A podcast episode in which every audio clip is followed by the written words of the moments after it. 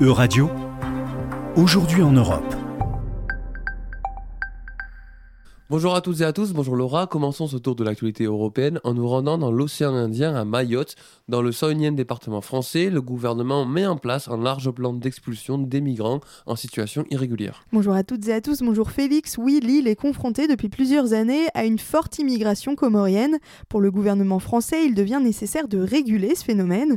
À cette fin, près de 2000 policiers et gendarmes, dont des centaines venus en renfort de métropole, se sont déployés dans l'archipel afin de réaliser des expulsions massives d'immigrés en situation irrégulière et de destruction de bidonvilles, nom de l'opération Wambushu, reprise en maoré et qui suscite des craintes de dérapage. Le ministre français de l'Intérieur a annoncé la destruction de 1000 bangas, des habitations en tôle typiques des bidonvilles de Mayotte. Les migrants, souvent en situation de forte précarité, se retrouvent dans des bidonvilles. La préfecture estime à 30% l'habitat en tôle illégal, construit sans autorisation ni titre, insalubre et parfois dangereux, le risque de glissement de terrain étant très élevé.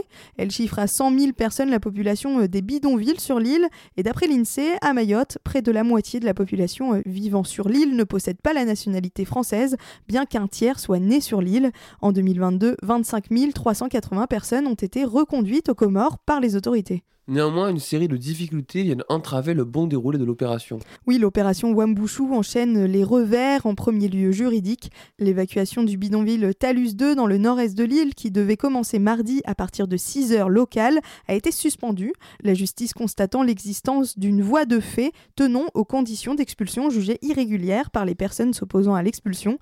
Ce n'est pas la première fois que la justice décide de l'abandon d'une opération de décassage voulue par l'État. À cela s'ajoute une brouille diplomatique avec les Comores, censés accueillir les expulsés. Le pays a dénoncé euh, l'unilatéralisme de la France. Dès le 10 avril, la présidence comorienne avait demandé à la France de renoncer à l'opération. Deux semaines plus tard, le gouvernement comorien est passé à l'action. Ainsi, un bateau en provenance de Mayotte n'a pas pu accoster aux Comores. Enfin, la situation interne est très difficile et les propos scandaleux du vice-président du conseil départemental au journal télévisé local ne vont rien changer. Ce dernier a qualifié les personnes en situation irrégulière, pour la plupart de jeunes Comoriens, de terroristes et qu'il faudrait, je cite, peut-être tuer. Continuons ce journal en nous dirigeant en Turquie où plus de 150 personnes ont été arrêtées, dont des avocats, des journalistes et des humanitaires, dans le cadre d'une opération antiterroriste à trois semaines des élections présidentielles.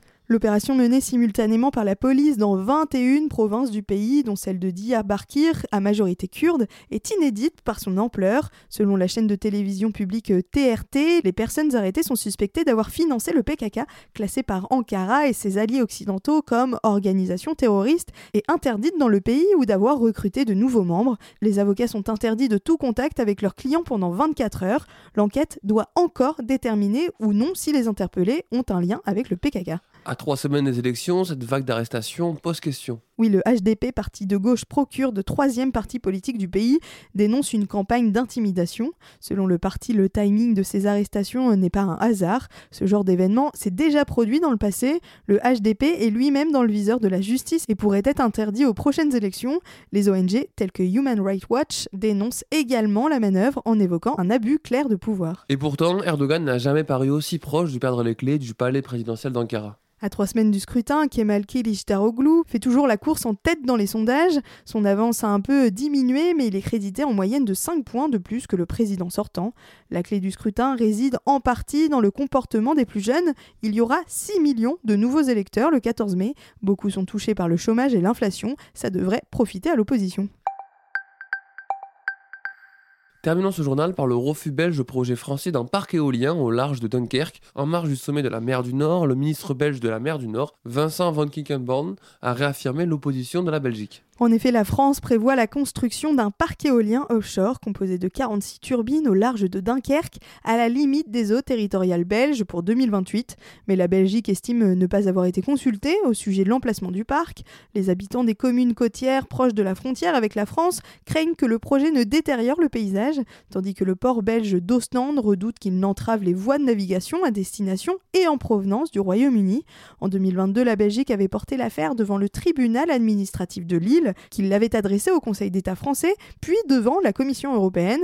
Ces négociations, au cours desquelles la Belgique a notamment proposé à la France de déplacer son projet de 5 km vers le nord, sont toujours en cours. Cependant, peu de progrès ont été réalisés jusqu'à présent. Merci Laura et merci à toutes et à tous pour votre attention. C'était Aujourd'hui en Europe.